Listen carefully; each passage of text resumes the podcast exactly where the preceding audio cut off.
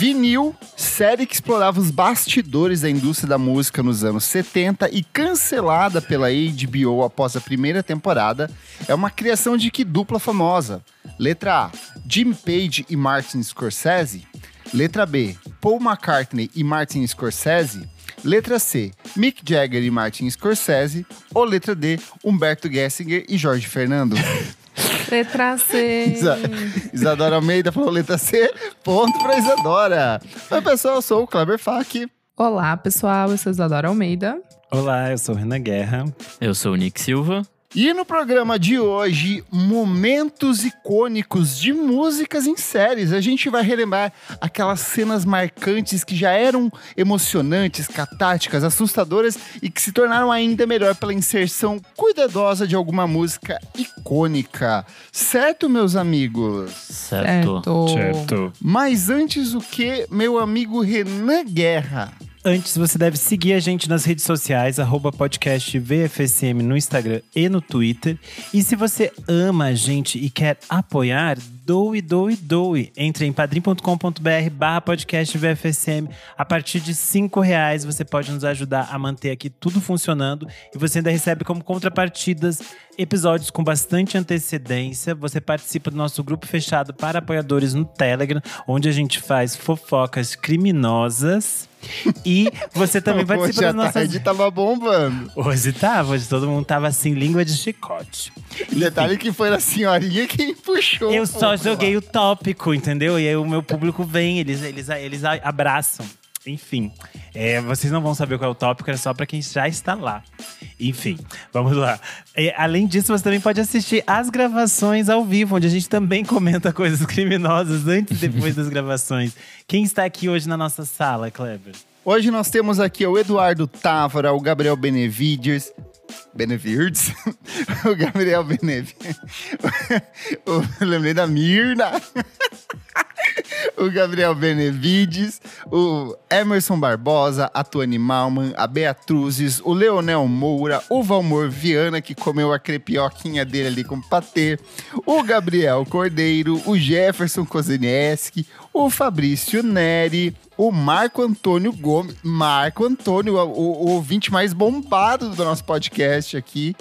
É, o Henrique Almeida, deixa eu ver quem mais nós temos aqui. Acho que foi todo mundo, né? Não deixei ninguém de fora.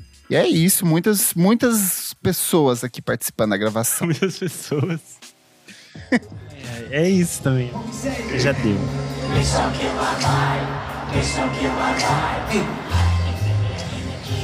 Meus amigos, nós fomos ao GP Week 2023, onde desfrutamos de belíssimas apresentações aqui em São Paulo. Rolou nos últimos dias 4 e 5 aqui em São Paulo. Infelizmente não conseguimos participar do primeiro dia, embora vimos bons comentários em relação à apresentação da Alce ali, foi um show bem interessante, mas a gente foi mesmo cedinho no domingo, porque era ali que estava o ouro. O que, que vocês acharam, meus amigos, esse domingão no GP Week São Paulo 2024? É uma experiência curiosa o conceito de festival no Allianz Parque. Isso eu fiquei refletindo, eu ainda não sei a minha conclusão. Porque eu acho que festival, pra mim, tem essa sensação de circular e encontrar as pessoas. E no Allianz Parque não tem isso, né? Você fica restrito a determinados. eh, determinadas gaiolinhas ali específicas. E aí é um pouco curioso. Nesse sentido, eu achei meio estranho, assim. E aí é curioso como os shows eram todos num único palco. Tinha uma determinada espera entre um show e o outro que você não tinha muito o que fazer, porque não dava pra fazer esse, essa roda do close, né? Que é você ficar circulando. Eu senti falta, por exemplo, de uma maior valorização dos DJs, sabe? Sim. A gente demorou a descobrir que o DJ ficava na parte de cima da caixa de som, né? A gente viu É, o cucuruto por dele. ex- É, por exemplo, eu acho que faltou um, um pouco disso, que é uma coisa que, por exemplo, o Koala utiliza e que dá uma animada na galera, dá uma distraída ali enquanto um Sim. show e outro não começam, monta um né? palco e tal. É. É, mas dito isso, é, tirando essas partes que foram um pouco negativas, eu acho que a experiência de um show como foi no Allianz, pra mim foi muito incrível, assim.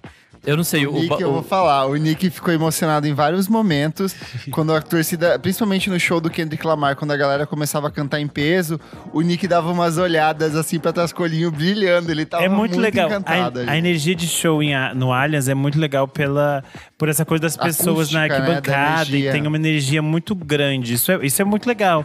É, eu acho que é só essa questão de estrutural de a gente poder trocar essas energias em outros momentos também. É porque, sei lá, eu já fui no show do Morumbi, foi tipo, ah, só ok. Mas eu não sei, a acústica do Aliens é, é diferente, então, É diferente.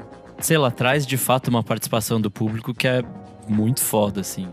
É, e dito isso, eu acho que os shows foram muito bons, assim. Acho que eu não vi nenhum show ruim lá o dia todo, então eu fiquei muito satisfeito com, com isso, assim. Até Tashin Tracy, que foi um show de abertura que foi, sei lá, meio morninho, ainda assim foi, foi um show divertido. Foi super pra- legal. Deu pra aproveitar bastante, elas ao vivo mandam bem, assim. E aí, conforme o dia foi passando, só foi melhorando os shows, assim. É, eu acho que o Sophie Tucker tava um pouco deslocado ali, talvez. Mas é inegável que a apresentação deles foi, foi tudo, Eles, assim, eles é, entregaram foi o tudo. segundo show que a gente viu esse ano, né, Renan? A gente Sim. viu no Lola, e no Lola a gente viu com um som muito ruim, e aqui no GP a gente viu com um som muito bom, assim. E eles têm essa coisa de fazer o placar dos jogos ali, então é uma coisa que meio que engaja a galera, e o público brasileiro engaja junto. E elas trouxeram as meninas que elas samplearam, né, no, no No TikTok, TikTok. pra tocar junto com elas. Então eu acho que foi bem respeitoso e foi bem interessante. Eles eles têm, é uma banda que tem um fascínio muito grande pela música brasileira, né? A Sophie fala em português, isso é muito legal Sim. também. É bem divertido. É que é isso, eles realmente, pra aquele público, eles estavam meio fora do, do cenário ali. Eles eram meio perdidinhos no meio daquilo. Mas eu acho que as pessoas se divertiram bastante, apesar de não ser aquilo que elas foram pra assistir, né? Mas por falar em fascínio por música brasileira, Thundercat foi sensacional. Eu era o que eu mais estava esperando pra ver mais do que Kendrick ali, porque eu tenho um carinho muito grande pela música e pela obra do Thundercat. Ele tem um fascínio também muito grande por música brasileira, assim, ele, ele gosta demais de música brasileira. E cara, que espetáculo de show, de iluminação, de acústica. E aí assim a gente ficava tentando entender quem que tava tocando, se era o pianista ou se era ele que tava tocando o baixo, assim, agora é ele, não, agora é o pianista que tá fazendo esse som. Então, assim, são uns timbres muito malucos e, e é muito curioso, porque é um, um show de jazz praticamente ali e a galera em nenhum momento, assim, esvaziou. A galera ficou, tipo assim, muito centrada assistindo. Eu acho que as do, do Thundercats são interessantes de comentar, que a gente falou o quanto tinha um peso de som, que parecia que tinha, assim, uma orquestra ali em cima. Sim. E eles eram pouquinhos ali, e tinha essa coisa muito forte, Três. muito interessante, assim. Então isso foi muito legal. É, e eu acho que existe também a coisa de, de ser um show de jazz, mas sei lá, uma pegada quase roqueira, assim, nessa coisa de ser alto, de ser potente e tal. Então acho que, mesmo pra quem foi desavisado ver esse show, eu acho que conseguiu curtir, assim, porque é uma coisa bem diferente do, do que, sei lá, você espera de um show de jazz, sabe? Mas aí veio o Homem da Noite, era por quem a maioria das pessoas. est- A maioria não, acho que todo mundo ali que tava Todo ali pra mundo. ver, era pra ver o Kendrick Lamar. Eu confesso que de cara eu fiquei assim, hum, sem banda, só ele, sem nada no palco, só com a base. Hum, vai fazer a Pablo Vittar, vai ignorar a banda aqui. E o homem é arrepiante, assim, a performance, o que ele propõe ali, a estética, esse esvaziamento do palco tem um significado. Depois começam a entrar os dançarinos e ele manda muito bem, ele tem um controle ali, ele é muito preciso, ele é muito meticuloso, mas acima de tudo, o público brasileiro é muito foda, é muito incrível porque a gente não fala inglês, a gente não canta rap em inglês, mas de alguma maneira é inexplicável, tudo isso se articulou ali e foi um puta de um showzão, assim, a noite toda, né? Eu acho que é a, a energia é muito poderosa, assim. Que acho que ele tem essa, essa coisa de, de artistas grandiosos, que tem um, um fascínio um poder ali no palco que mostra que é, ele, ele vem e não precisa de, tipo, 500 outras coisas. Existe um conceito muito bem estabelecido do show, uma iluminação, uma presença de, dos dançarinos, dessas performances que acontecem, mas obviamente é um show dele rimando no palco pra gente. Isso é muito foda, é muito forte, assim. E você, Nick Silva, que já tinha visto o Kendrick da outra vez que ele pisou em terras brasileiras e agora viu ele com a vestimenta do Palmeiras no estádio do Palmeiras. você que é palmeirense, Nick Silva. Eu acho que o domínio que ele tem, assim, de, de rima e de saber o que fazer é, é muito foda. Eu acho que esse show foi melhor que o outro até. Nesse meio tempo ele lançou o último disco, né? O Mr. Morale and the Big Steppers, que tem essa coisa bem teatral e tal. Então acho que ajuda o clima desse. Faz sentido. Desse, desse novo show. E, puta, eu amei, assim, porque ele prova que ele não precisa de mais nada. Tendo uma base e ele rimando ali em cima, tá, tá bom, tá ótimo, sabe? E aí, sei lá, tem momentos que eu adorei, que os dançarinos pareciam o aquelas crianças vestidas de Charles Gainsbourg, chora, que ele, naquele vídeo que ele aparece chorando. Cigarro. É, tem um momento que eles homenagearam um chorão, que entra um cara lá andando de skate. Enfim, tem vários momentos que eu achei maravilhoso e, e, e sei lá, e, e eu gostei que ele basicamente percorreu a carreira dele toda, assim. Eu, eu achei que ele ia ficar muito mais restrito ao Mr. Eu, eu Morale. tinha esquecido o quanto ele tem muito Ele tem hit ritmo. pra caralho, bom. porra. É, pra caralho, velho. E assim, ele concentrou bastante coisa do, do a Butterfly, que eu acho que é o, né, o disco dele que mais Uhum. fez sucesso, assim, que mostrou ele para um público ainda maior. Ele conseguiu focar bem nesse, mas ao mesmo tempo apresentou música de todos os, os discos. Tem até uma- uns trechinhos ali do Section 8, então. é, ele é um artista muito completo, ele, ele, ele é muito foda, assim. Eu acho que foi o melhor show que eu vi esse ano, assim, de, de Ó. impactar e falar, tipo, e olha que eu vi Jorge Ben, né? Então eu fiquei ainda mais impactado com esse show do que com o Jorge Ben. Foi maravilhoso, assim.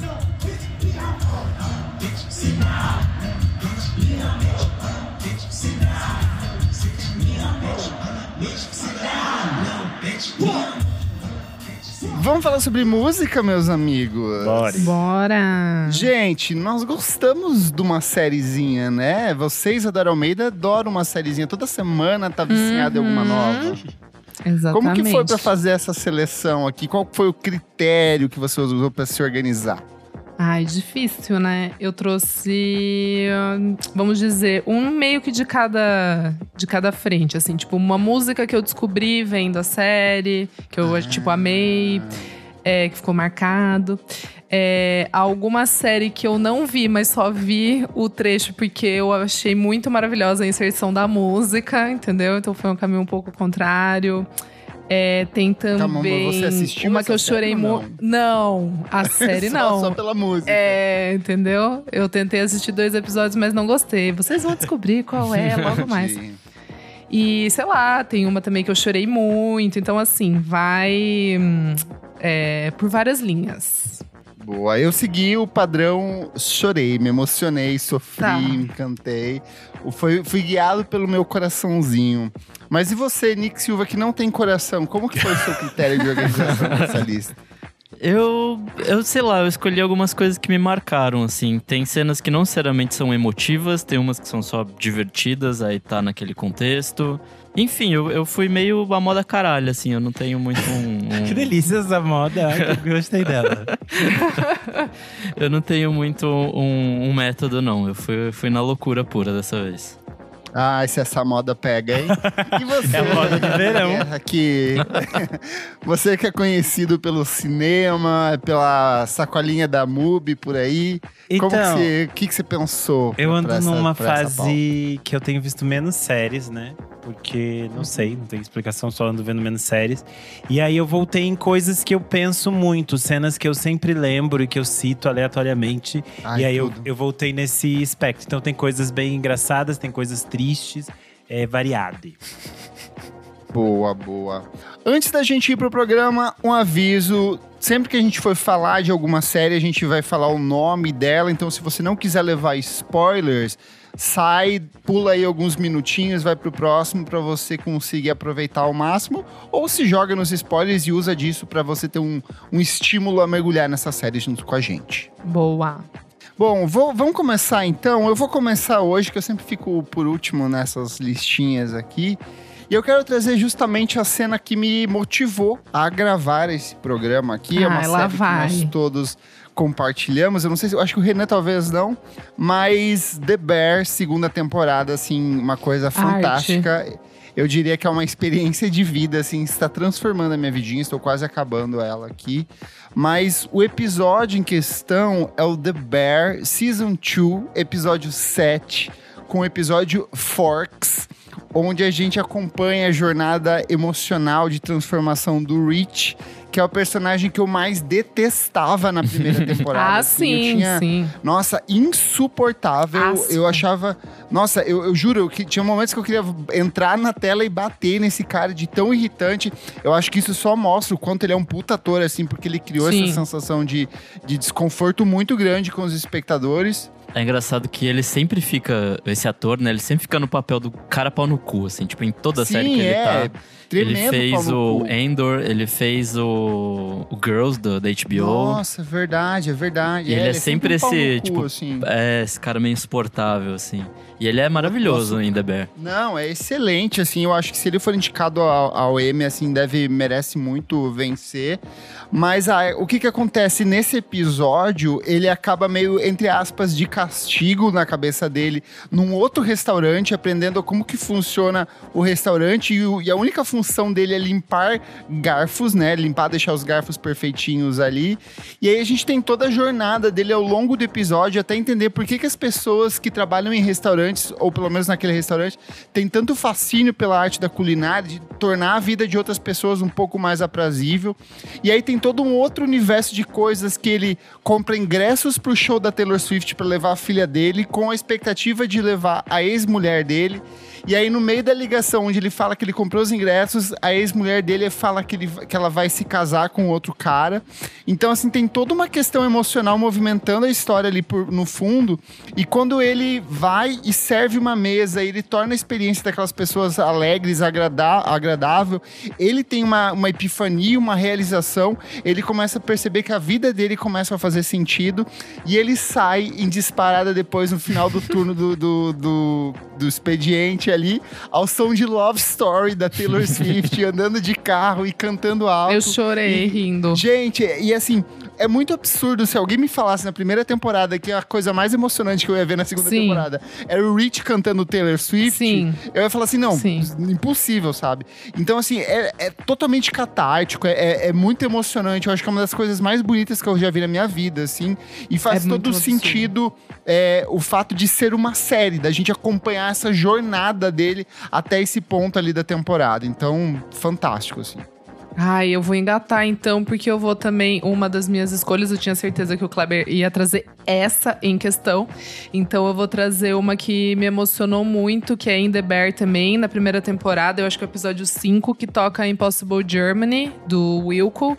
E eu acho muito interessante como eles. é, como o Wilco é uma banda meio, tipo, fundamental, assim, na série. E muito por ser uma banda de Chicago e a série se passa Sim. em Chicago, então eu achei muito inteligente e muito sensível é, da direção, né, colocar na trilha o Wilco e principalmente Impossible Germany, que é uma das minhas músicas favoritas da vida, e eu sempre pensava, nossa, cara, podia ter um filme, né, que, que tocasse, eu acho essa música tão bonita. Aí eu lembro que quando eu vi, assim, tipo, e nem é uma cena tão importante, é um momento ali que eles estão na cozinha e tal.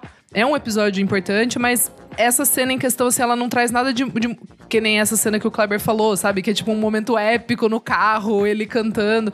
Não, é simplesmente a, a, a trilha que tá guiando ali. Eu acho tudo muito delicado, muito bonito.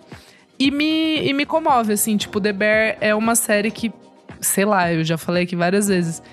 Cara, é insano, assim, eu é, bateu muito. E olha que eu não sou cozinheira, eu não moro em Chicago, não tenho nenhum conflito ali que tá acontecendo, graças a Deus.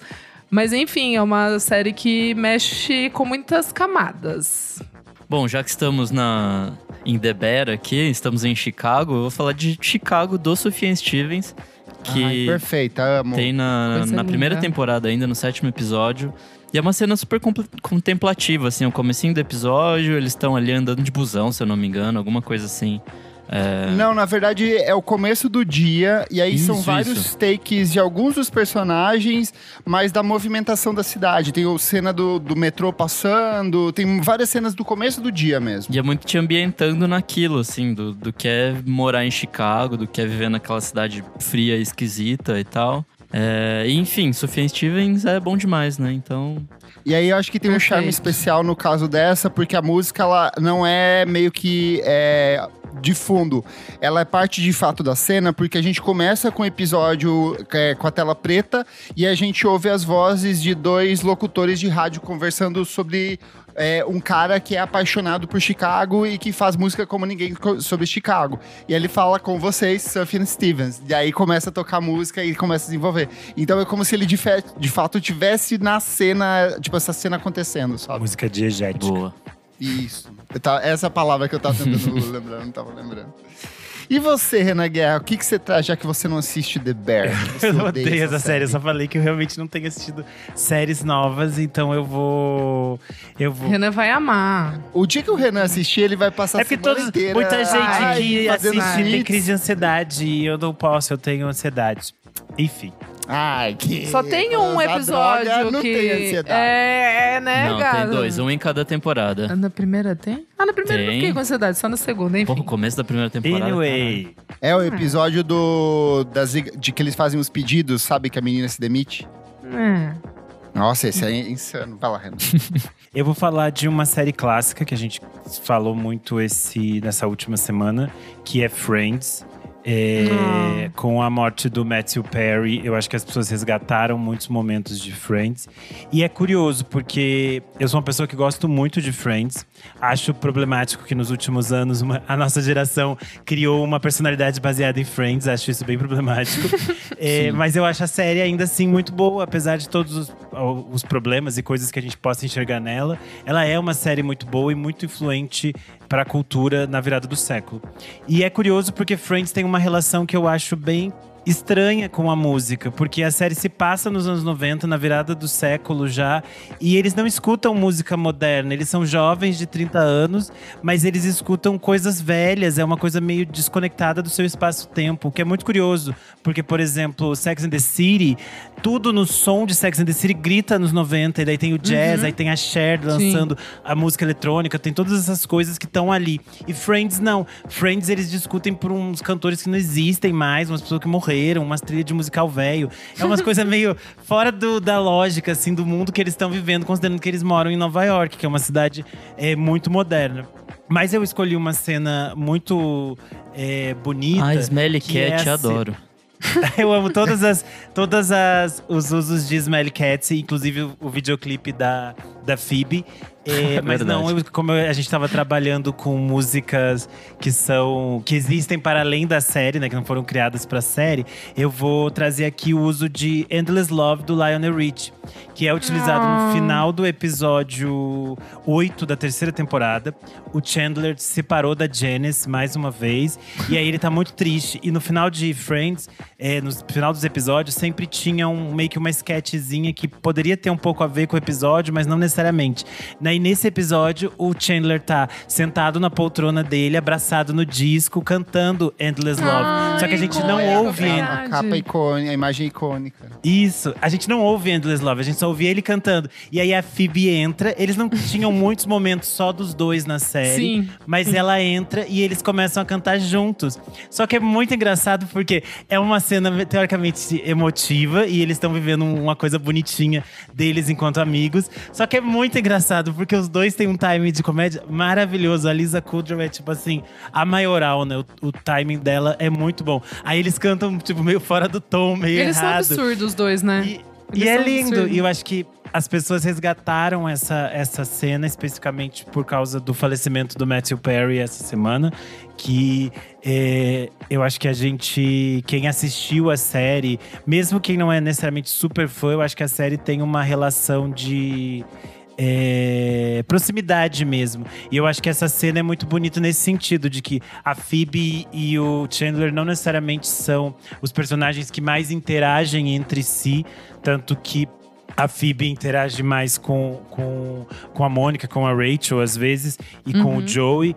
E, e é curioso como é um momento delicado que eles são unidos pela música, assim. Então acho uma cena muito bonita. Boa. Pra mim, Friends é Ah, tipo. Jesus, o que fode é o fandom, assim. Que é legal, tem bons momentos. A ali, série é mas- ótima, é super divertida. Ah, mas é que a galera exagera, assim, o adulto fã de Friends é insuportável. Assim, aquela pessoa é. que tem o, customiza o apartamento igual Nossa, Friends, e É. cresce. Cria vergonha nessa É. cara. É mesmo. Isso e fã de Harry Potter, eu não sei o que é pior. Não, foi de Harry e de Potter é Oasis pior. também, que eu sou no caso, mas é horrível. e de de Harry. Potter é pior. Enfim. Boa. Pra minha segunda escolha aqui, eu vou com uma que é excelente.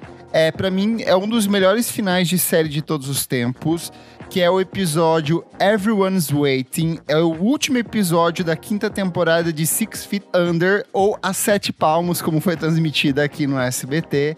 Série da HBO icônica dos anos 2000, a coisa mais gay que eu assisti nos anos 2000.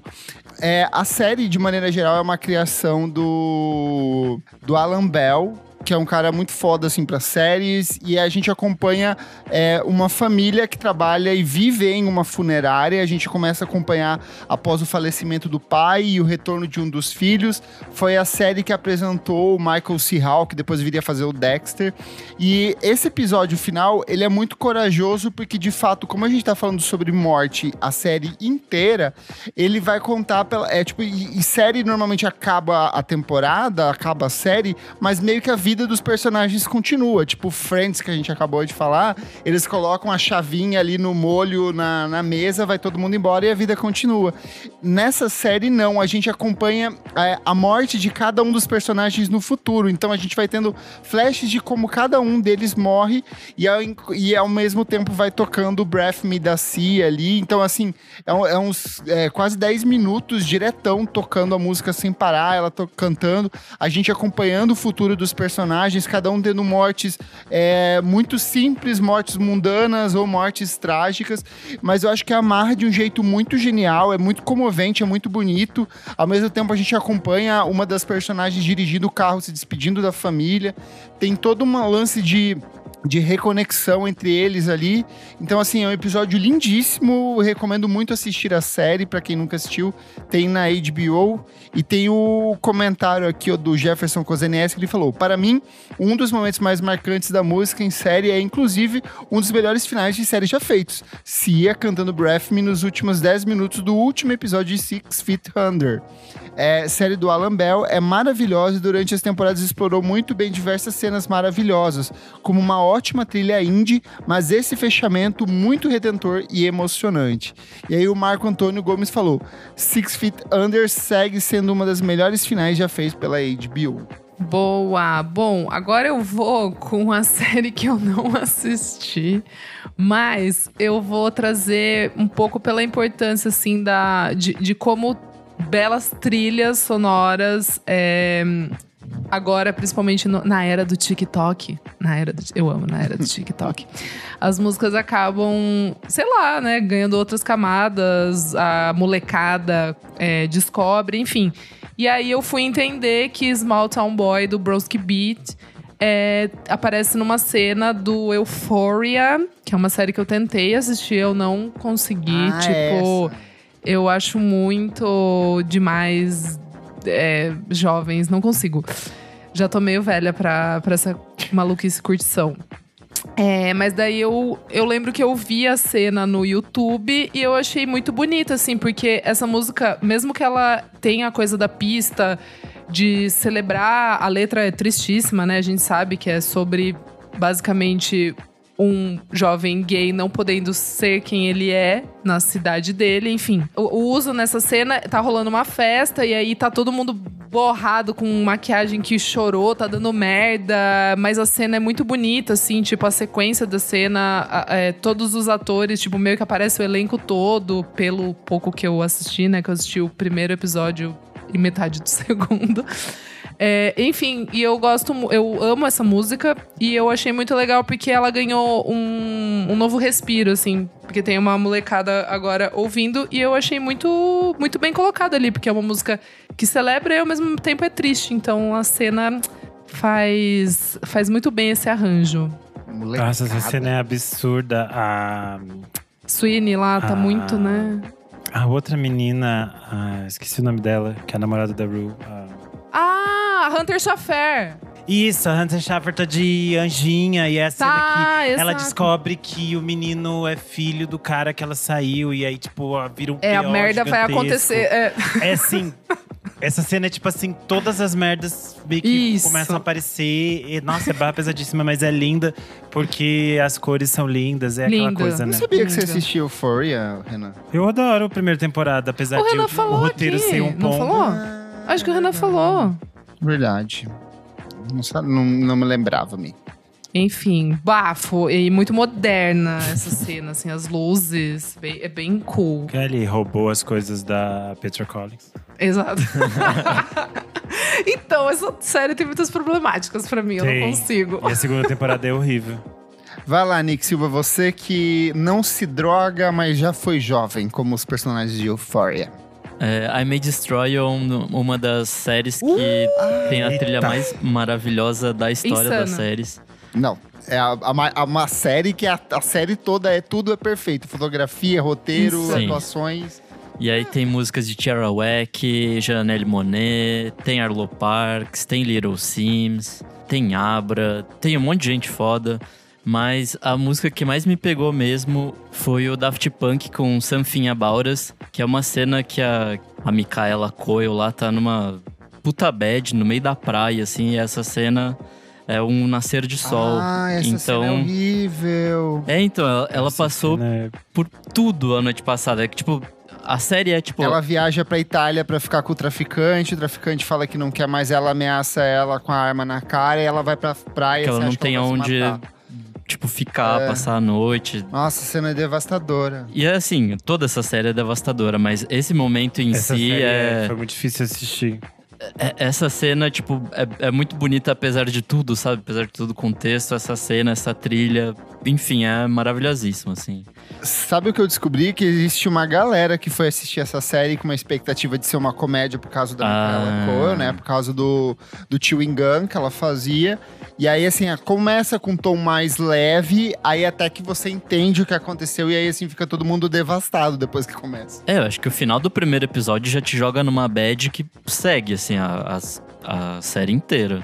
Ai, horrível. E é, é interessante como são várias experiências que ela também passou né, na vida real. E é muito interessante como ela consegue transformar isso tudo em imagens e como ela teve uma participação muito importante. Tem entrevistas da supervisora musical da série falando que a trilha sonora da série foi pensada junto com a Micaela. Ela trazia as referências, as ideias. Então tem um olhar muito pessoal dela na criação da série que é, é muito forte e fica muito claro assim quando a gente assiste. Uma série maravilhosa. Antes do Renan ir aqui, comentário da Beatruzes. Como a millennial que sou, uma cena de série com música que me marcou muito foi Cat Stevens Wide World no final da primeira temporada de Skins. Hum, jovem. Skins, Hum. Skins tem uma trilha Nossa, sonora muito boa. maravilhosa. Muito Eu bom. nunca assisti, gente. É maravilhoso. Se eu não me engano, eu descobri Claxons lá. Ó, aí sim. Era absurdo as, as referências deles. Comentário aqui do Henrique Almeida. Uma cena que me marcou muito foi na segunda temporada de Sense8, quando vão fazendo uma colagem dos personagens cantando WhatsApp do For Non Blondes. É um momento muito lindo, sempre lembro. Da... Pior que é uma cena bonita mesmo, quando você E essa música estourou de novo Voltou, nessa ela época, voltou né? a fazer sucesso. Sério? Ela ganhou, um, Aham, ela ganhou remix, inclusive, nessa época que tocava sem parar nas festas de São Paulo. É, eu vou mudar o tom depois que a gente falou de coisas tristes. Eu vou pra aquela que é talvez o uso mais constrangedor de uma música na história da TV norte-americana, que é, é In Girls da HBO.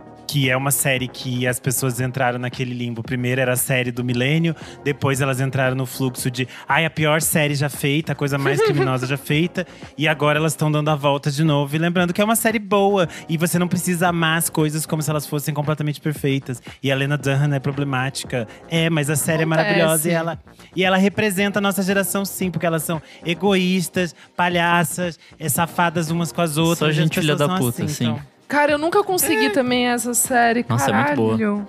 É absurdo. Eu essa só série é terminei com o meu, Tenho o meu ex muita que contou o preguiça. final pra mim, porque eu fiquei com preguiça de seguir. Falei, ah, me conta. É maravilhoso porque elas vão se embrenhando cada vez mais no quanto elas são ególatras. E a única personagem que consegue evoluir e ter algum amadurecimento é a Xoxana, porque Ah, eu ela se adorava a afasta das Xoxana. outras.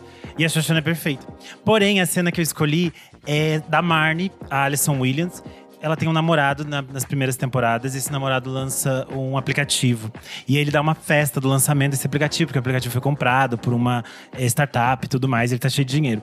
E aí, no meio da festa, a Marnie decide: ah, eu vou cantar uma música, porque ela vive a, a série inteira nessa história de que ela vai cantar. Tanto que depois ela forma uma banda com o moço lá que tá em The Bear. E aí ela decide simplesmente cantar Stronger do Kanye West. e ela canta como se fosse uma balada. Tipo, basicamente, mulheres brancas que vão pro YouTube fazer cover de balada, assim, de músicas que não tem nada a ver. E aí é uma cena absurdamente constrangedora e muito engraçada, porque além dela cantar de uma forma muito estranha, as pessoas, a reação das pessoas é maravilhosa. Tipo, a as caras que a Xoxana faz enquanto ela tá cantando, as outras pessoas tentando se esconder, assim, é absurdo. E essa cena, vira e mexe, ela volta a viralizar. Esse ano teve várias pessoas no TikTok que fizeram fantasia de Halloween, eh, usando o vestidinho da Marnie nessa cena, porque é perfeito. E eu amo que a Alison Williams disse que pra ela é, ela tem uma relação super dúbia com essa cena, porque ela é cantora, né? Ela faz musicais e tudo mais. E ela cantou como se fosse a Marnie cantando. Então ela não tava preocupada em acertar as- os tons, as notas, todas as coisas. E, e aí ela, ela disse que muitas pessoas até hoje acham que ela canta daquele jeito e pensam que ela não sabe cantar. E aí, tipo, as pessoas acham que ela canta toda errada. Mas enfim, é uma cena completamente perfeita dela é, com a roupa de garota do Upper Side cantando Stronger do Kanye West. Então, eu amo Eu Girls gosto defendo, de Girls da, daquela cena que tá a Lena Dunham, eu acho que é um amigo gay dela, que eles tiram cocaína e vão cantar I Love It da Icona Essa Pop. Essa cena é perfeita. Daí ela diz: Vamos trocar de roupa! Uhul! Ela fala assim, ah, eu nem, não, tá, não tô sentindo nada, nem tô viciada ainda, tá super tranquilo. E aí ela se E enlouquece. sabe, que- é, eu amo que depois ela tá doida e os peitinhos dela estão pra fora na camiseta Sim. furadinha. E daí ela fala: É uma quarta-feira e eu estou viva. É você. É você. Eu, É amo, você. eu amo muito essa Você série. nasceu gente, eu amo ali. demais. É. Tem muitos outros usos maravilhosos de música nessa série. Comentário do Gabriel Benevides aqui. Uma cena que eu gosto bastante, mas nem tanta gente fala, é uma da série Atlanta, do Donald Glover, onde ele está com a esposa na Europa durante o tour de Paperboy e eles estão num lugar conversando. E aí ele coloca In Your Eyes, do Bad Bad Not Good, com Charlotte Wilson. E eles falam de como essa música é bonita e falam sobre a relação deles. A música combinou demais com o tom da cena. Olha aí. Eu achei que ele ia citar o uso da música de carrossel em Atlanta. Que?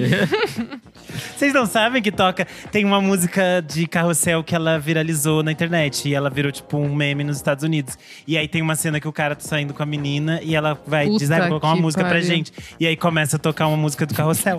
A novela do SBT, no caso. Meu Deus. Insano. Seguindo aqui, eu vou com outra série que tem uma direção musical excelente e é muito bem. e que o próprio idealizador participou ativamente da seleção das músicas, que é Master of None. A temporada, a segunda temporada é o episódio. É o episódio 5, The Dinner Party. A segunda temporada do Master of None é muito melancólica, tem toda uma relação do Aziz Ansari com a cultura italiana. Ele vai. Começa a série sendo gravada na Itália, ele se apaixona por uma personagem italiana, e aí ele fica nesse loop de vai, não vai, se separa. E aí, nesse episódio em específico, eles passam a noite em uma série de, de festas ali, né? Então tem todo uma, um rolê entre os dois. A todo momento você percebe que eles vão ficar junto, mas não vão. E aí acaba o episódio com a Aziz Ansari e essa mulher, é, a Francesca, eles entrando no, no, num carro, num táxi, e aí ele deixa ela em casa, e aí ele segue com o carro, e a cena é simplesmente quase seis minutos dele, da câmera focando a Aziz Ansari, voltando sozinho pra casa, enquanto começa a tocar Say Hello, Wave Goodbye do Soft Cells, e é praticamente a música inteira, e tem uma carga melancólica melancólica muito grande nessa cena, assim. Tem vários artigos da época falando o quanto ele conseguiu capturar essa melancolia do fim de festa que a gente tem, sabe? Que a gente abre a janelinha do carro, daí fica o vento batendo na cara e a gente acha que é super uma estrela, um filme ali, alguma história. E, sei lá, São Paulo vira Nova York, mas, tipo, fica muito melancólico. É uma cena que me destrói, assim, porque tem toda a questão da jornada emocional que ele já vinha vivendo até aquele ponto. E aí, assim, encerra com essa cena que é praticamente a câmera parada nele, mostrando a, a melancolia dele nesse fim de noite. Essa, essa segunda temporada de Master of None é cheia de referências a cinema, né? Sim. E tanto que os primeiros episódios são baseados Preto no neorrealismo italiano É, e tudo mais. é. E essa cena final é uma homenagem a My Dinner with André. Meu, acho, que é- acho que ficou meu jantar com o André mesmo em português. Que é um filme do, do Louis Malle, que é basicamente um jantar, o filme inteiro. E aí no final o, o ator, que é o Wallace Shaw, ele tá indo embora. Eu não lembro se ele pega o táxi ou se ele vai de metrô no final. Porque eu lembro que no início ele chega de metrô. E aí começa a tocar é, aquela música do Eric Satie, Gymnopedia Number One, eu acho que é. É tipo muito tristinho. tchu, tchu, tchu, e aí fica tocando a música inteira também. É uma cena absurdamente linda. E esse filme Ah, é é ótimo. perfeito, gente. Eu recomendo muito assistir Master of None. As três temporadas eu sou apaixonado. Boa. Bom, é, agora eu vou escolher uma que a- foi muito. Como posso dizer? Foi muito bacana quando eu tava assistindo Big Little Lies, porque a trilha é muito maravilhosa, né? Tipo, desde a. Ah, perfeita. Tem várias cenas aber- musicais. É, várias cenas musicais. Então, mas essa em questão, eu achei muito interessante, porque eu ta- foi bem na época que eu tava. que eu tinha descoberto o. O Donnie and Joe Emerson, que é uma dupla Ah, de irmãos sei. que tem aquele Muito bom. álbum Dreaming. É, Cult. é, Cult, é tipo, é, foi, é, chama Dreaming Wild e foi lançado pela Light in the Attic, são aqueles cults americanos que às É que ele vezes foi lançado nos anos reaparecem. 80, redescoberto Isso, depois. ninguém ouviu na É, época. exato. E aí Light in the Attic relançou. É, e aí é uma cena que tá a, a Reese Witherspoon, que é a, acho que é Madeline o nome dela, e ela tá com o marido no carro, assim, eles estão tendo uma DR e, sei lá, resenha, resenha, resenha, resenha, e aí no rádio começa a tocar Baby. E bem nessa época eu, eu tinha descoberto esse álbum e tava ouvindo, redescoberto, né? Esse álbum e assim, cara, curtindo muito. E aí eu lembro que começou a tocar assim, eu falei, nossa, cara, que maravilhoso. Fiquei emocionadíssima. E sei lá, eu acho que é um lembrete também pra quem nunca viu essa série, assistam, é muito legal. As A gatas. trilha é a- a- a trilha é maravilhosa. A menina que fica escolhendo as músicas é maravilhosa. Muito A bom. cena que eles cantam. Ai, É. Dreams, não é? Sim, que eles cantam Dreams é tipo Sim. Eles estão num- perfeita. Do num Fleetwood mini- Mac. num- É, num mini, uma minivan, sei lá. É muito Sim, que eles foram pro bom. aniversário da criança. Ah, essa, essa série é perfeita. essa primeira É perfeita. Tipo, tem Placebo, Ah, eu tem nunca vi a Patti segunda Smith. temporada.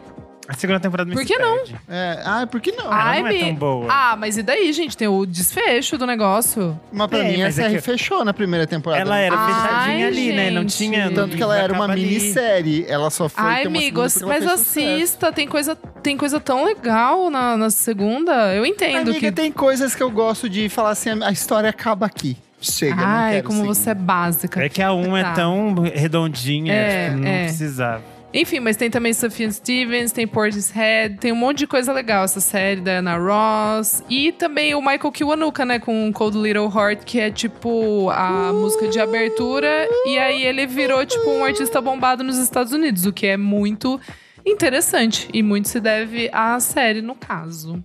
Pô, pra minha próxima eu vou com uma série que eu não lembro muito de muitos momentos musicais nela, mas esse momento me chamou muito a atenção, porque a música é totalmente proeminente, que é o Severance, com o Joe McPhee com a faixa Shake Jake, que não sei se vocês lembram da quando eles batem alguma meta lá no, no Sim. lá embaixo e aí eles ganham uma festinha.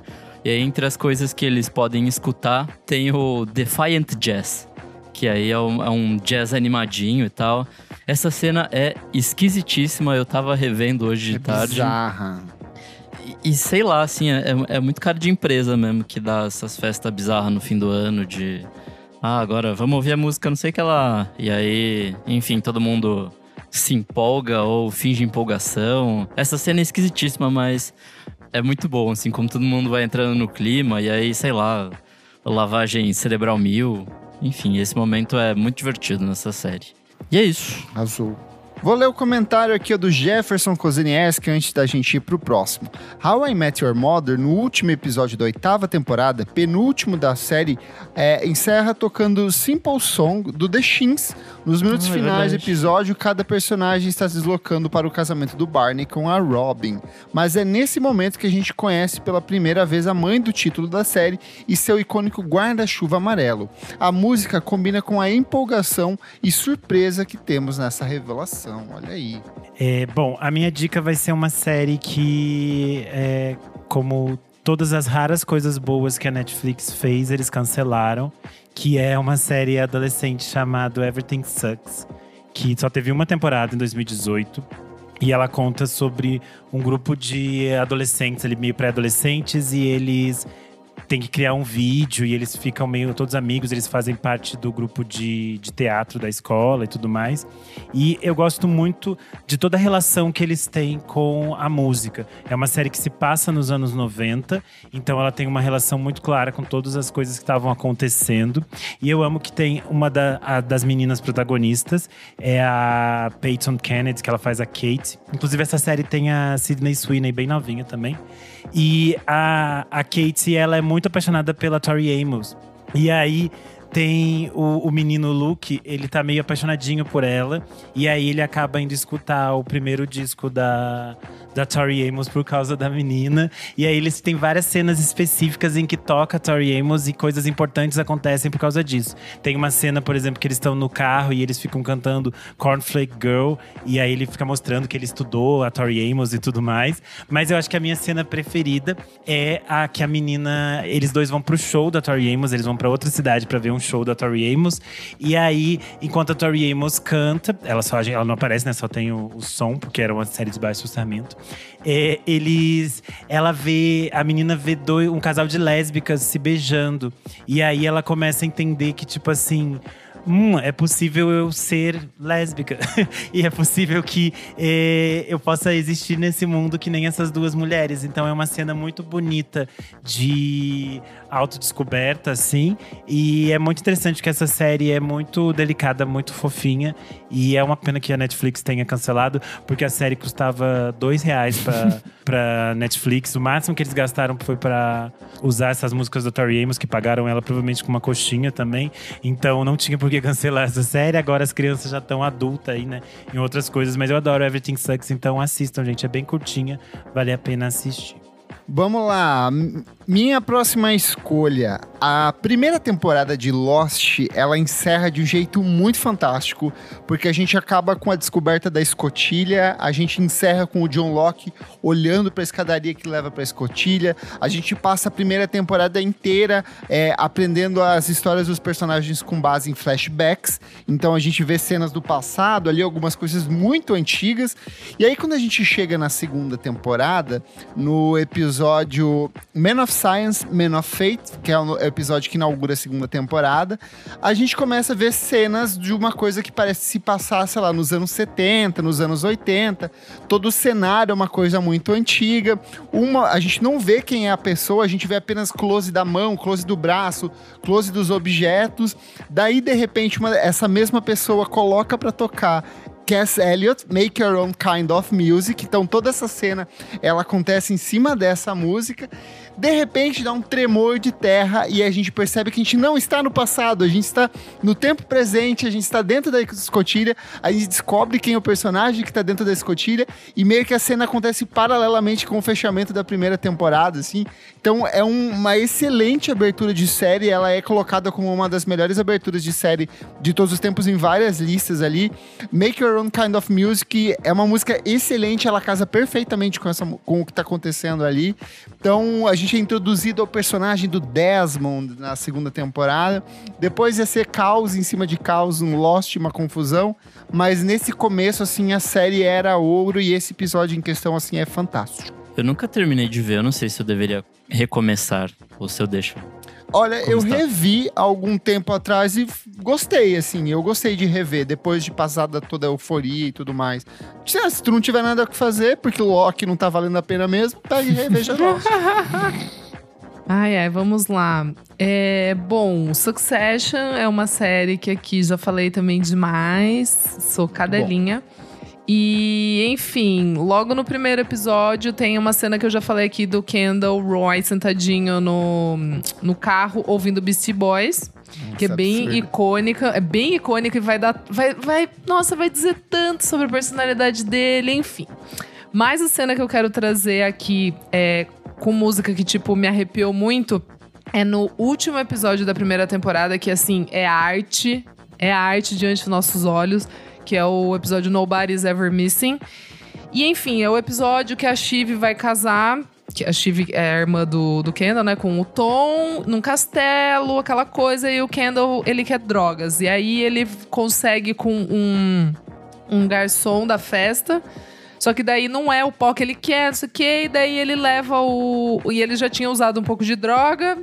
O cara fala: ah, não, vamos na cidade que daí tem lá. Só que eles estavam doidão já. E aí, nessa ida para a cidadezinha próxima ao castelo, aparece um viado no meio da estrada. E aí, para desviar deste viado, o Kendall cai com o carro num rio. E a música que tá tocando é do Loyal Corner, que eu amo. Quem também ouve aqui o podcast já sabe, que eu sou bem fã, que é um rapper britânico. E a música é The Isle of Aaron, que é maravilhosa. E cria-se um clima também muito brabo, assim, porque. Sei lá, cara, essa música, é- ela é muito forte, assim, ela tem um coral é, que canta o, o sample, né? Que fica falando The Lord will make a way. Sei lá, é, é arrepios, assim. E eu acho muito foda, porque é muito inteligente sempre o uso das músicas no Succession. Tipo, diz muito sobre a personalidade das pessoas, muito sobre o lugar que elas estão, porque eles viajam e aparecem em vários lugares, várias situações. Enfim, essa cena, tipo, eu lembro que eu fiquei, tipo, muito arrepiada, assim. E esse episódio é muito icônico. Então, quem nunca viu Succession está perdendo tempo. Boa. Pra minha próxima, eu vou com uma, uma cena bem, bem bonita do, do Sex Education, no caso, a segunda temporada. Lá no, no comecinho da temporada, a personagem Amy, que é a, a loirinha lá, ela é, é atacada sexualmente no, no ônibus. E ela passa esse começo de temporada todo indo a pé pra escola, assim, porque ela tem medo de ser atacada de novo e tal. É um rolê bem, bem forte, assim. E aí, Sim. em algum momento, a- as amigas dela ali meio que estão tentando sacar o que tá acontecendo e tal. E aí fazem ela ela entrar no ônibus e sentam todas lá no fundo, bonitinhas, assim. E aí, enfim, tipo, apoiando a- ela nesse momento bem difícil e escroto. E aí a, a faixa que toca nesse, nesse momento é Seventeen, da Sharon Van Etten. Que é um momento bem, Ai, bem bonito, assim. A trilha dessa série é boa também. Sim, é bem boa. Da- das quatro temporadas, mesmo a última estando meio esquisita. É, é. Apesar da gente ter dado de dica, né? Mas. É, mas, mas tá seguindo. É, é, exato, mas a cada episódio eu fico meio. hum. É. Mas enfim, é uma, uma boa série e uma. Essa segunda temporada é muito boa, então. Recomendo a série se você ainda não viu. E essa cena é, é bonitíssima, assim. E é isso. É, não sei se alguém tinha colocado essa série que eu vou escolher na lista, mas é Mad Men.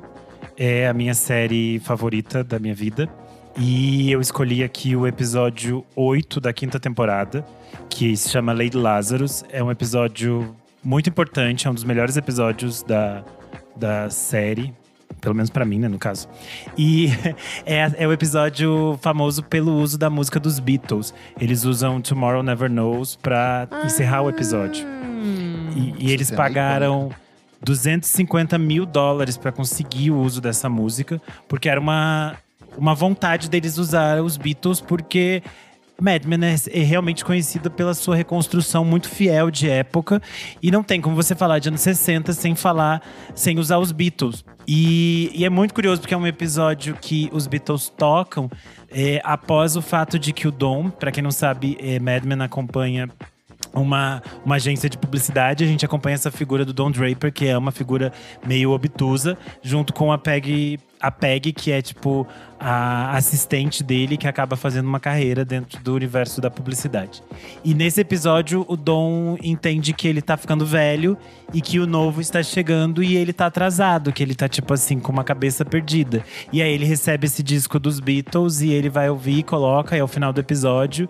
E ao mesmo tempo em que ele tá ouvindo Tomorrow Never, Never Knows, é, a gente vê alguns dos outros é, redatores da agência fumando maconha e, e trabalhando junto com a Peg, enquanto Don Draper tá ali se tocando de que ele tá ficando velho e que ele não entende mais o que o consumidor quer a partir daquele momento, porque o mundo se modificou, ele tá perdendo a esposa, a filha se tá sumindo, e aqui no caso a segunda esposa já, né, não a primeira.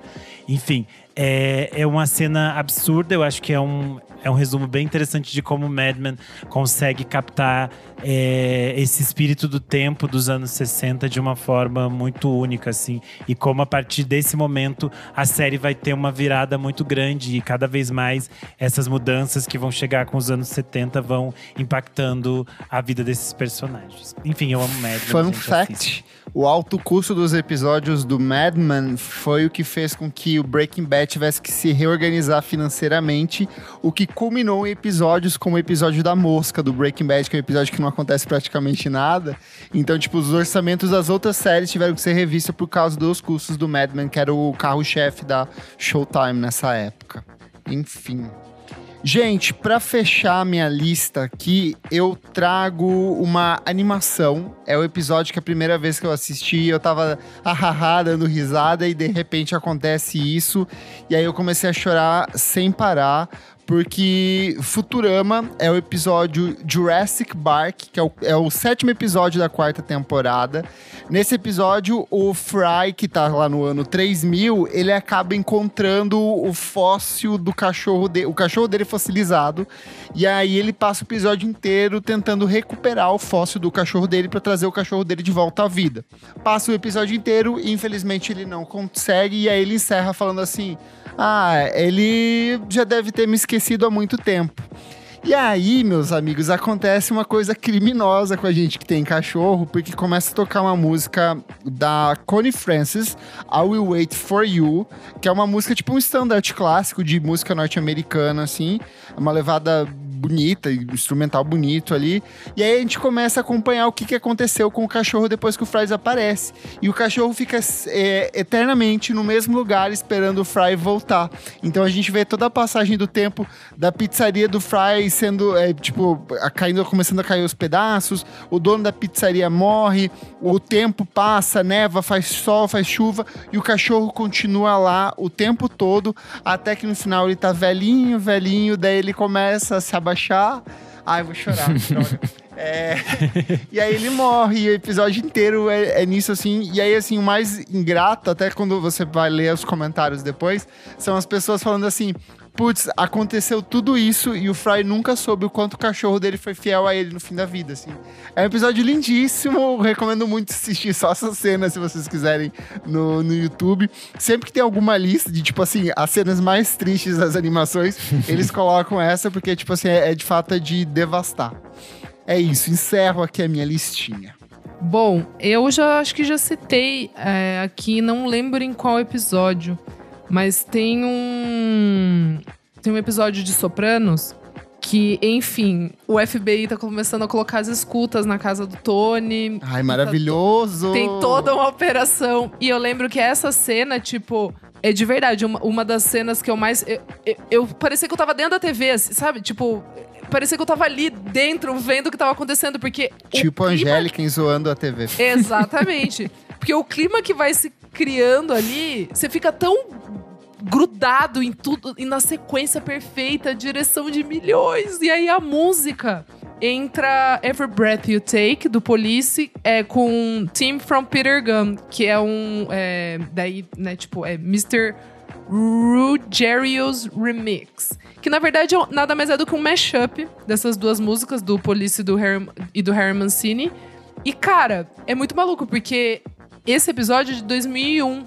Mashup não era uma coisa é, da, da cultura, tipo, principalmente em peças audios- audiovisuais, assim. Tipo, não é uma coisa comum de tipo, ah, o mashup. Hoje em dia, tipo, todo mundo sabe o que é um mashup, mas sei lá, vinte e poucos anos atrás não era uma coisa é, muito fácil de, de você encontrar e principalmente para colocar numa, na cena de uma série gigantesca, porque Sopranos não foi que ela foi ficando gigante, ela já era gigantesca a, a, a cada temporada que ela ia lançando.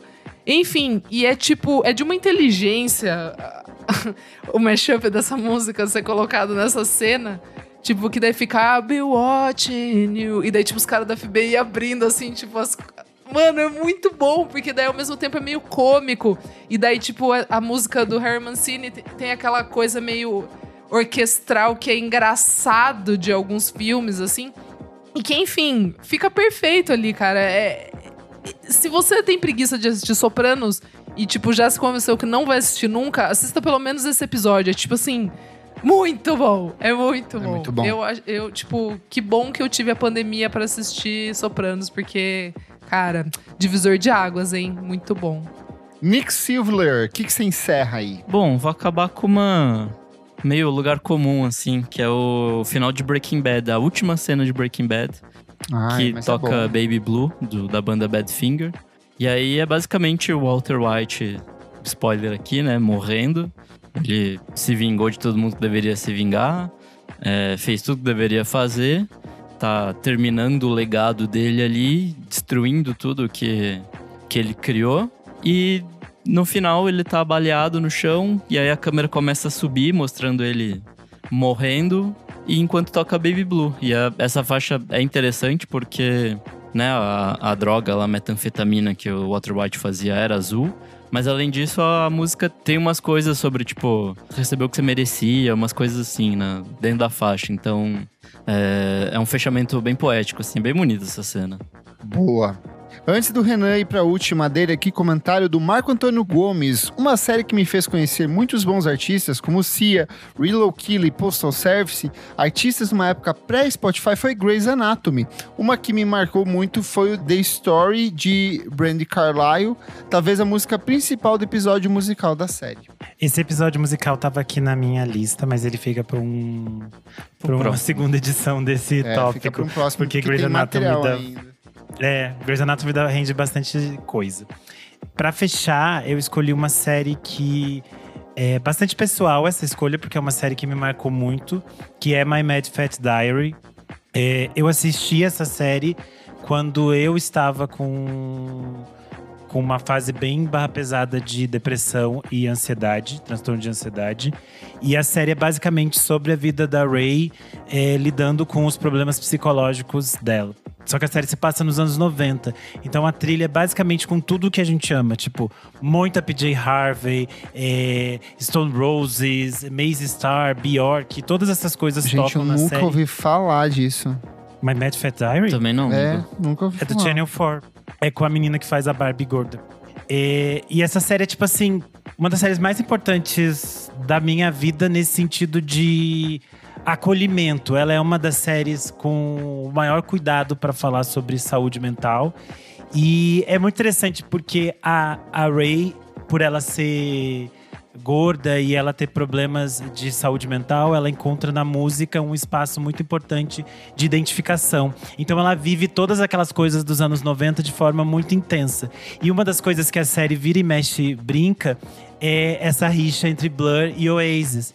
E, e é muito interessante que numa das cenas mais importantes da primeira temporada, tá no episódio 3 da primeira temporada, quando a Ray conta pra amiga dela que ela tinha tentado suicídio e que ela passou um tempo antes de entrar na escola num hospital psiquiátrico, tá tocando Columbia do Oasis ao fundo.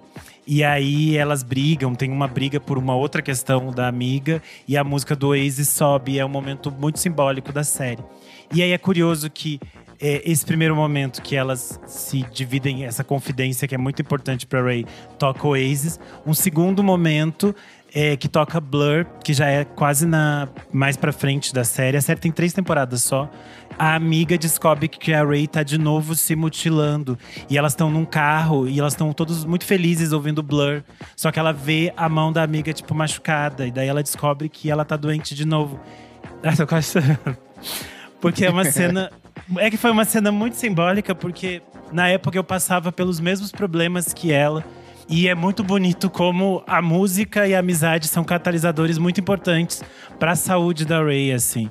E eu acho que essa série é, tipo, incrível, tanto na construção de roteiro, que é baseado num livro inspirado numa história real da, da autora, quanto nesse uso, nessa conexão com, com o espaço-tempo, com essa coisa da, da Inglaterra nos anos 90, a música surgindo, as, raves acontecendo, tudo isso é impactante para esses jovens. É uma série maravilhosa, tem a. a é Jodie, Jodie Corner?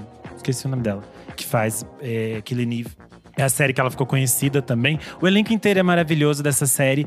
É, as cenas da Ray com o psiquiatra dela, com o psicólogo dela são absurdas. Então procurem My Mad Fat Diary. Eu acho que não tem disponível em nenhum streaming, mas tá no YouTube no Brasil. É ah, isso. arrasou, amigo. Fiquei curioso pra ver.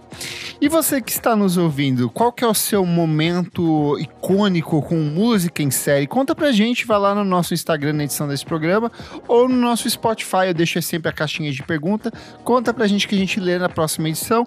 Obviamente teremos uma edição 2, 3, 4, séries são infinitas, Deberta só na segunda temporada, então tem material pra Grey's Anatomy algumas- tá apenas chegando a sua série, a sua temporada 45. Aí, ó. Então tem material suficiente para outros programas. Vamos pro próximo bloco do nosso podcast. Não paro de ouvir.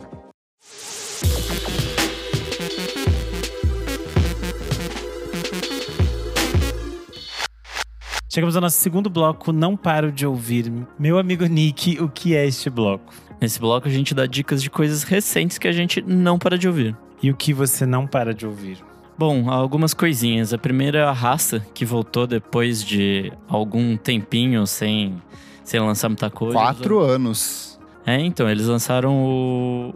O último foi o disco, né? O Saúde 2019. Sim. Depois eles lançaram mais nada. Mas enfim, eles Quando lançaram... aquela menina Elo Cleaver ainda gravava com a gente. Nossa, é verdade. Faz, faz tempo. Por onde anda a menina Elô? Criou um posto de gasolina, né? Em Santa Bárbara do Oeste. É, mas enfim, é, eles lançaram a música 144, que é meio que também esse esquema de retorno, de saudade, de tipo, olha, a gente ainda é amigo não sei o quê. Enfim, é uma música bem divertidinha. A minha próxima dica é o Omni com o Exacto, que também é uma volta. Eles ficaram uns 5 anos sem lançar nada. E aí eles voltaram com uma, com uma música que chama Exacto para um disco futuro, que é o quarto disco deles, que vai chamar Souvenir. Pra quem não conhece essa banda, é uma coisa meio post-punk. Eles fizeram um contrato com a Sub Pop ali em Dream Pop 2019. também. É, eu acho que é mais É post-punk. bem Dream Pop. Não. Hum, é, enfim, co- concordamos em discordar. É, mas o último disco deles foi o, o Network de 2019, que é bem interessante, é bem legal. E aí eles lançarão o próximo disco deles, que é o Souvenir, é, no dia 16 de fevereiro, também pela Sub Pop. E minha última diquinha de hoje é uma bandinha que chama Jazz Boys. Eu já falei dela aqui há algum tempo, com o disquinho que eles lançaram lá em 2019. É, mas eles voltaram com uma faixa chamada Caterpillar. É, uniãozinha de jazz hip hop pra quem gosta disso, é bem interessante. Lembra Bad Bad Not Good das antigas, é bem bom. E se você gostou dessa faixa, volta para ouvir o disco que eles lançaram ainda esse ano, que chama Higher Dimension Waiting Room. Eles lançaram em julho. Eu achei o disco só ok e não o suficiente pra mencionar aqui, então vá por sua conta e Olha. risco. E é isso. Posições, de- questões, posições críticas aqui. E é isso, amigos. Você, menino clever, o que trazes? Vamos começar pelos singles. Prata Gi, cantor e compositor paraense, que eu já recomendei aqui várias vezes, anunciou mais um novo trabalho de estúdio dele. O disco se chama Curado ou Distraído. Sai no dia 17 do 11 pelo selo Kaki. E ele lançou essa primeira música que se chama Sonhei com Você, que é uma parceria com o nosso queridíssimo Ale Satter, da Terno Rei. É, eles começaram a conversar, eles se conheceram meio que ali no intervalo da pandemia, nos momentos ali de, de reabertura, é, começaram a gravar à distância e fizeram essa parceria que é muito bonita. Tudo, eu não sabia disso. Eu adoro É muito boa cara, essa você vai música, adorar.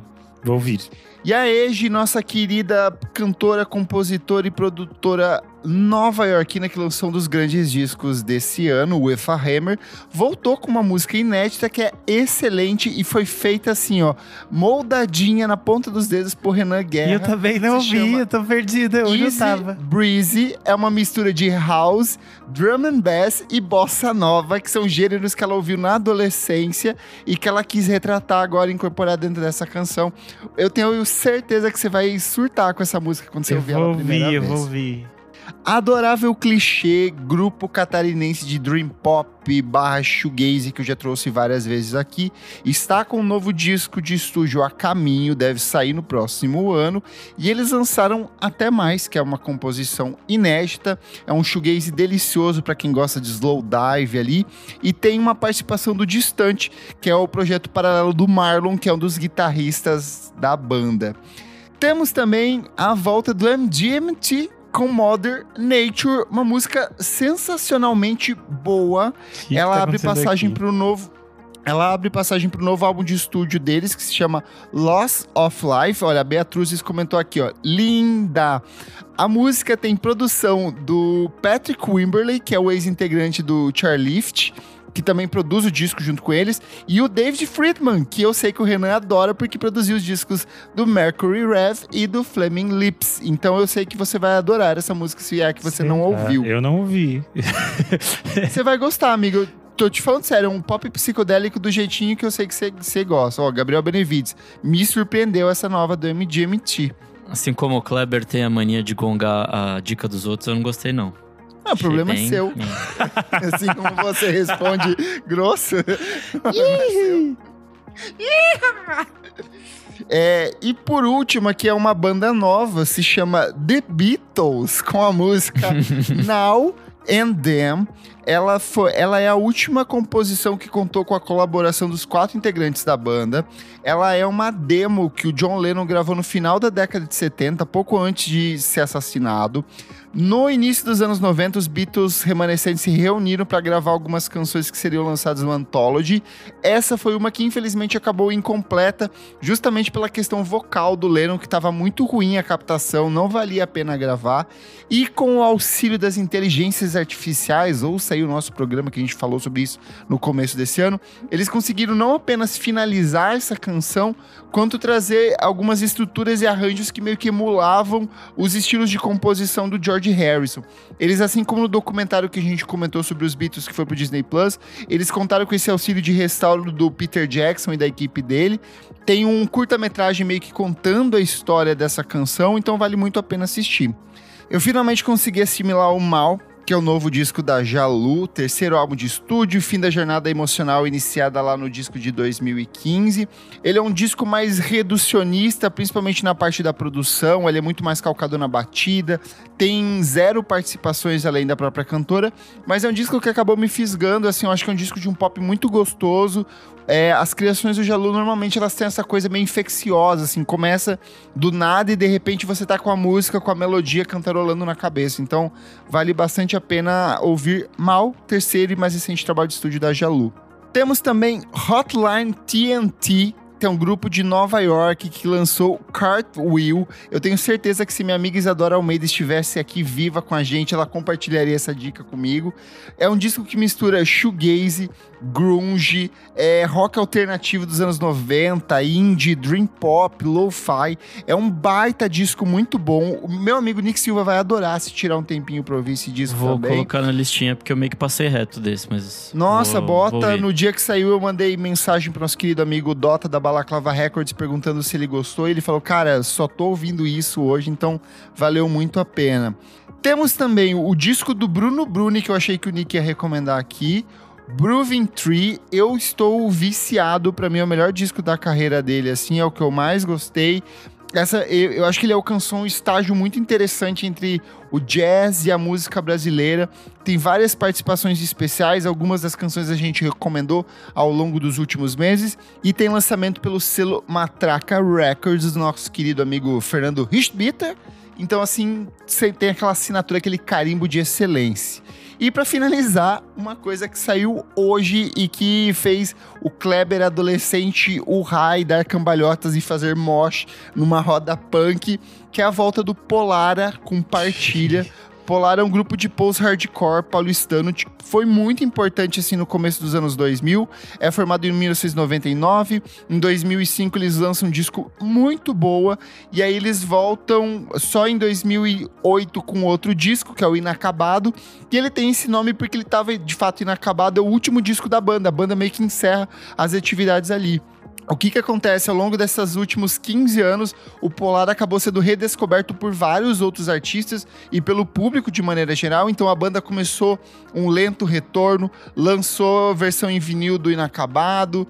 É, e esse disco, cara, é muito bom. Tem 30 minutinhos ali que a banda alterna entre o post-hardcore, o indie, o emo, com uma poética que trata de coisas muito urbanas, assim mas que tem umas linhas melódicas que ficam ressoando na sua cabeça o tempo inteiro. Então, vale muito a pena se você não conhece o Polara, eu recomendo começar pelo inacabado e depois vir para esse assim que tá excelente. Renan Guerra, o que que você traz pra gente hoje? Bom, eu só ouvi singles é, eu confesso que a coisa que eu mais ouvi no dia de lançamento da sexta-feira foi a versão da Tati Quebra Barraco para Águas de Março, Águas da Tati. Eu achei maravilhoso. É pau, é pedra, é carinho no peitinho. Ah, é perfeito. Eu achei assim divertidíssimo. Eu achei subversivo. Eu achei coisas que só a Tati Quebra Barraco poderia fazer que é tipo ousar e usar o funk para isso que a gente gosta, para o nosso funk putaria. Mas além disso, eu ouvi outros singles. Eu gostei bastante do novo single da Torres, I Got the Fear. A gente já falou Ai, do single adorei. anterior dela por aqui. Ela vai lançar um novo disco eh, em janeiro de 2024, What an Enormous Room. E acho que a Torres é uma artista que a gente já citou aqui várias vezes. Ela é super interessante para quem gosta desse universo de mulheres, uma guitarra e canções é, emotivas. Então acho que é uma boa pedida. Um single brasileiro que reúne os artistas da banda Jambu, que é do Amazonas, com a mineira Thaís, se chama Melhor ah, ou Pior. eu adorei, muito bom. Achei bem divertido, tem uma energia pop, bem gostosinha. Os dois artistas lançaram é, trabalhos separados esse ano, então tem, uhum. tem trabalho para vocês conhecerem a Jambu. O disco da Jambu em específico eu recomendei aqui, de, em termos de pop rock, assim, uma das melhores coisas que eu ouvi esse ano. E a Thaís também lançou algo, um EPzinho esse ano, então vale vocês procurarem, mas vale conhecer essa faixa inicial, que eu acho que é uma boa apresentação. Quem me surpreendeu foi a menina Willow, que ela lançou um single chamado Alone. A Willow é, eu tenho essa relação que às vezes ela lança coisas que eu gosto muito, outras coisas que eu não embarco, porque ela é meio é, workaholic e ela lança muitas coisas. Mas esse Alone eu gostei bastante, é, tem uma coisa meio um groove diferente graças a Deus ela abandonou aquele universo de ai, o, o pop punk dos anos 2000, por Deus, já deu aquilo, palhaçada. E ainda bem que ela voltou para as outras coisas meio esquisitinhas dela. Então fiquei muito feliz com este, esta nova rota que se abre para Willow, que parece que vai marcar um novo caminho musical para ela. É, e quem voltou é a minha mãe, Fala Julia. Holter, com um Nossa, single. mãe, somos irmãs, siamesas, conectadas pelo bumbum.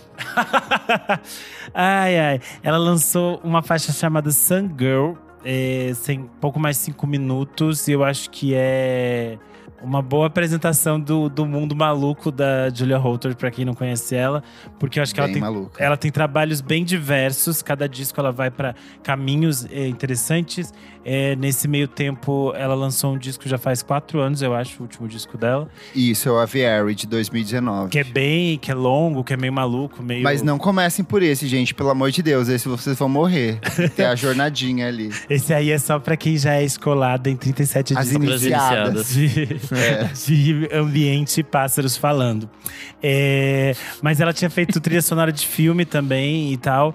E é interessante que agora ela volta, então não tem muitas informações, mas provavelmente ela deve lançar um disco novo. E estamos curiosos para saber o que nossa menina Julia Holter vai aprontar daqui pra frente. É isso, Ablou. encerramos este bloco. Vamos para o nosso terceiro e último bloco.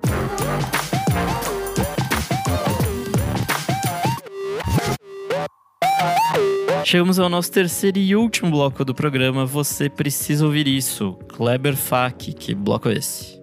Esse bloco é quando você está andando na rua, um carro te atropela, você esbarra em uma pessoa e você encontra uma dica valiosa naquele chão, mesmo coberto de sangue, e você quer trazer para essas pessoas essa dica visceral que você acha importante.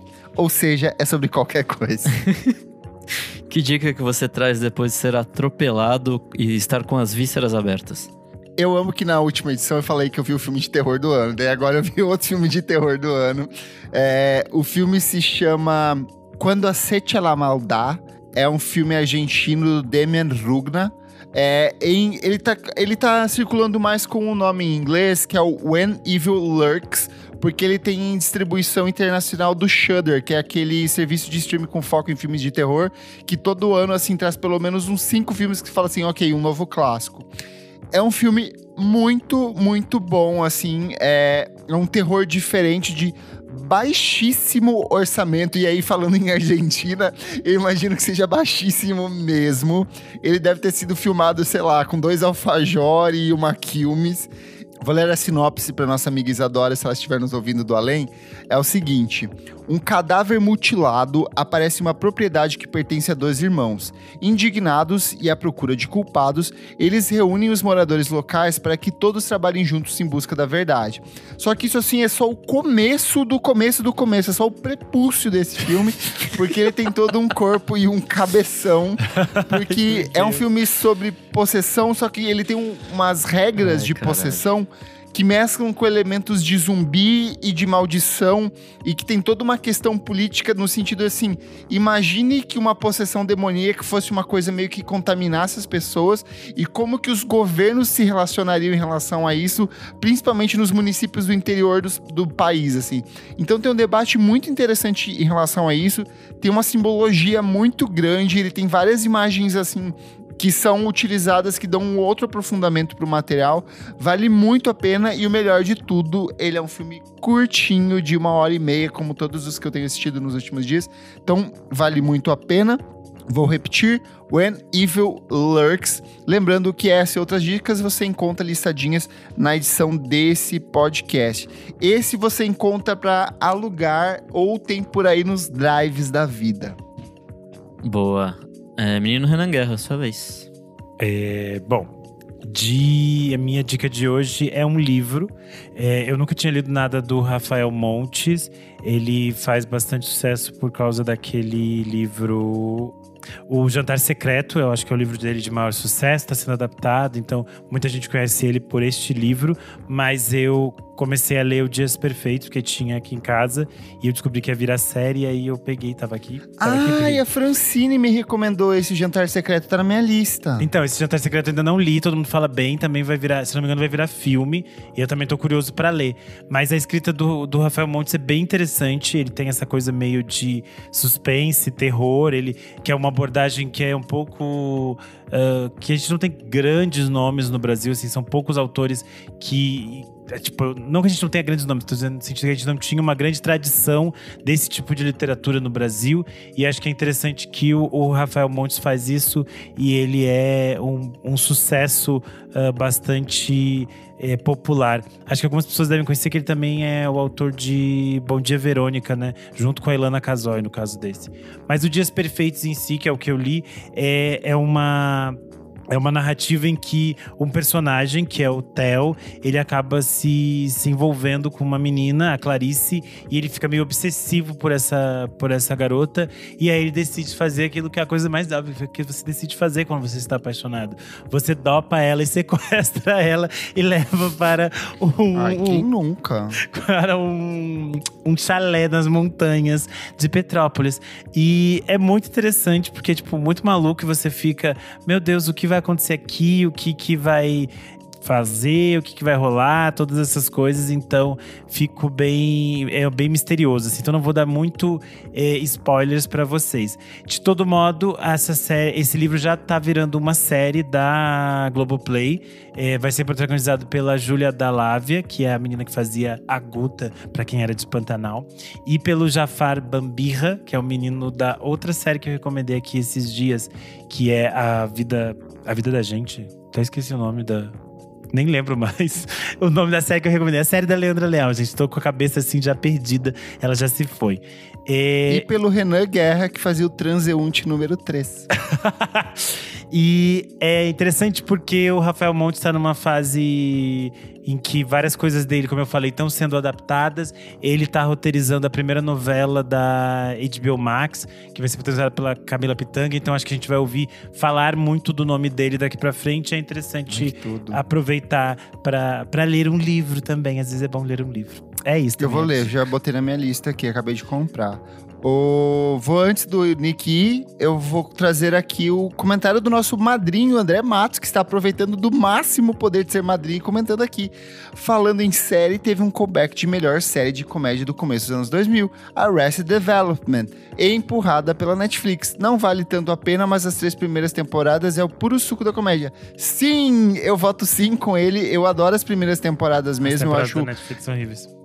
Não, as primeiras temporadas reais, as Não, que valem a pena. Da Netflix, você simplesmente taca fogo e sai correndo porque é horroroso. Assim. Eu acho que mais horroroso que as temporadas da, da Netflix, só a cara da Porta de Rocha, que eu não sei o que ela fez na cara dela. Que você fica assim, como a mulher é tão bonita e um casamento com ela Ellen DeGeneres faz a sua cara ficar daquele jeito. O que acontece no Nossa, rosto dela? Bizarro. É bem assustador. E você, meu amigo Nick Silva, o que trazes pra gente hoje de dica? Bom, eu tenho uma dica que é meio que também uma antidica, ou seja, fica a seu critério. Ai, série da Marvel. É, não, é um podcast o novo do Chico Felite que chama Coach. É, Chico Felite, o último que ele fez, não entregou tanto, assim, sei lá, achei meio esquisito. O outro eu desisti. Eu fui até o final, é ok, mas. Eu fui discuss... pela força do ódio também. A discussão que ele traz é tipo. Tá, é, é, é só mais uma mina rica. Mas enfim, é, esse novo conta a história de uma coach chamada Kat Torres, que Sei lá, ele, ele demora muito para chegar em algum lugar. Então, se você for. Não, já estou dando todos os. O caminho das pedras para as pessoas. Se for, saiba que vai demorar pra cacete. Não, vocês já sabem como é. É o ritmo dele. É, e sei lá, tá no sétimo episódio que eu ouvi até agora. E sei lá, no quinto, sexto que vai ficar, tipo, realmente legal. E no começo você fica mais, tá, por que, que eu tô ouvindo isso? E aí, sei lá, no fim você vai entendendo, mas é, é, só uma história muito maluca, que é basicamente uma influenciadora que é, vira modelo, ela vira. Ela vai tomar ayahuasca com um famoso é, de Hollywood, filho de, de ator. Aí depois ela vira meio que bruxinha. Aí ela vira uma coach de internet. É, é uma história muito maluca. Aí no final ela vira. Ela foi acusada de tráfico humano. Então, é uma história que, conforme vai passando os episódios, vai ficando cada vez mais maluco. E eu acho que é isso, assim, tipo. O... Você é a primeira pessoa que eu vejo recomendando isso. Não, não vi ninguém recomendando. De verdade. Não, não, não estou sendo é, sardônico. sardônico. Então, mas, mas de fato, eu, é um negócio que eu acho. No começo eu achei, tipo, tá, mas por que, que eu tô ouvindo isso? Mas aí, conforme a história vai passando, vai ficando cada vez mais maluca essa história. E aparentemente em 2022 aconteceu tudo no bafafá na internet e se falava muito disso, mas eu não fui impactado por essa. Ninguém foi impactado época. por isso, porque alguém. A única coisa que eu vi alguém tweetando foi: Nossa, ele falou que a história dessa mulher parou a internet. Ninguém nunca ouviu é, falar dessa mulher. Não. Eu também não, assim. É que eu acho, é óbvio que provavelmente muitas pessoas ouviram falar dessa mulher, só que a nossa bolha é, é restrita. E sei lá, no meu mundo, pelo menos ninguém falou dessa coach. Nunca tinha ouvido falar, ele que nos trouxe. A tua Animal tá perguntando: ninguém vai indicar o novo filme da Sussu von Richthofen? Eu não assisti nenhum dos dois. Também eu acho não. que foi a Isa que assistiu, não foi? Eu não assisti os outros. As pessoas disseram é. que esse novo é melhor. Pior que as pessoas falaram mesmo que esse novo é melhor, porque Ó, agora é a história a de tá verdade. A tá falando né? que é horrível. A Tony falou, é horrível, gente. Mas eu não tenho sempre aqui três filmes. Mas enfim, a minha dica é isso: vá pro seu conta e risco, a história é maluca, vai ficando mais maluca conforme vai passando os episódios. E é isso. É, parabéns. Comentários referentes à última edição do nosso podcast. Qual é o seu disco favorito de 1973, em que contamos com a presença do delicioso, saboroso, crocante, áspero e liso Mal Almêndola? Delícia. Comentário como aqui, você ó, sabe? do Rodrigos Godrigues. Esse nome é uma maldição, toda vez a gente se atrapalha aqui. Vale ressaltar do Festival Fono 73, que trouxe uma variedade de grandes encontros da MPB e foi registrado em discos com momentos únicos da nossa canção. O Olho Ouvido também resgatou esse mesmo festival aqui no nosso Instagram. Episódio excelente. Um momento icônico da música brasileira que aconteceu em 1973 foi o Festival Fono 73. Foi lá que o Chico e o Gil apresentaram a versão de Cálice, que tinha sido censurada pela ditadura. A Betânia e a Gal cantaram a oração de mãe menininha, com direito a selinho no final. E o Caetano cantou Eu Vou Tirar Você Desse Lugar, junto com o Odair José, com direito à vaia do público. Comentário do Gabriel Rodrigues. Ele falou: Não é um comentário sobre o ano de 73, então não vou ler. Mentira. Mas a Isa citou Jude Steele e gostaria de recomendar o cover de Daniel Roshan, olha aí, Nick, para a música Waterfall dela. Acha fácil no YouTube. Arroba Guys comentou aqui no Instagram. Amei que vocês mencionaram o Band of the Run, é meu favorito da fase Wings do Paul McCartney. De fato, uma sequência de clássicos. Tenho ele em vinil e acabo botando pra tocar de novo quando acabam os dois lados. Coraçãozinho. É isto. É que você não sabe que se você cortar no meio, abre e tem mais dois lados para você tocar. Que nem o, o caroço do abacate, que você abre tem mais abacate. Exato. Eu sou arroba Kleberfac no Twitter e no Instagram, dicas diárias de música todos os dias e você também acompanha o meu site, musicainstantanea.com.br. Eu sou Underline Renan Guerra no Instagram, no Twitter e no TikTok. Eu sou arroba Nick Silva no Twitter, Nick Silva no Instagram e você lê meus textos lá no Macbus. Não esquece de seguir a gente nas nossas redes sociais, arroba podcast VFSM em tudo. Segue a gente na sua plataforma de streaming favorita. Se puder, avalie, critique, compartilhe, dê cinco estrelas, dê elogios, compartilhe com seus amigos e inimigos.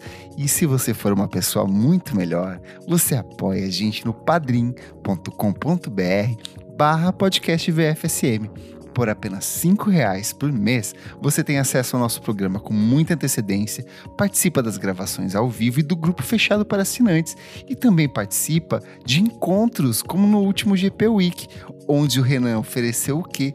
Jockstraps da linha by Renan para os nossos apoiadores. Você participa aqui, ó, das gravações ao vivo, como a Beatruzes, que está muito sensual na nova foto, como a, a Tuane Malman, que ela está jovem e roqueira dos anos 2000, como Leonel Moura, que ele está com um olhar misterioso e sedutor, como Jefferson Kozeriesi, que está apenas cinza, como Pedro Carvalho, que está apenas cinza, o Gabriel Benevides está apenas cinza, o Fábio Jota está apenas cinza, o, Ga o André Matos está apenas cinza, o Fabrício Neri está com um olhar, hum, será que hoje tem? O Thiago Rocha está com um olhar, ei garota, chega mais, e o Gabriel Cordeiro, que está usando uma belíssima ilustração. Muito obrigado por apoiar a gente. Até a próxima edição do nosso podcast. Tchau, tchau. Tchau, Tchau.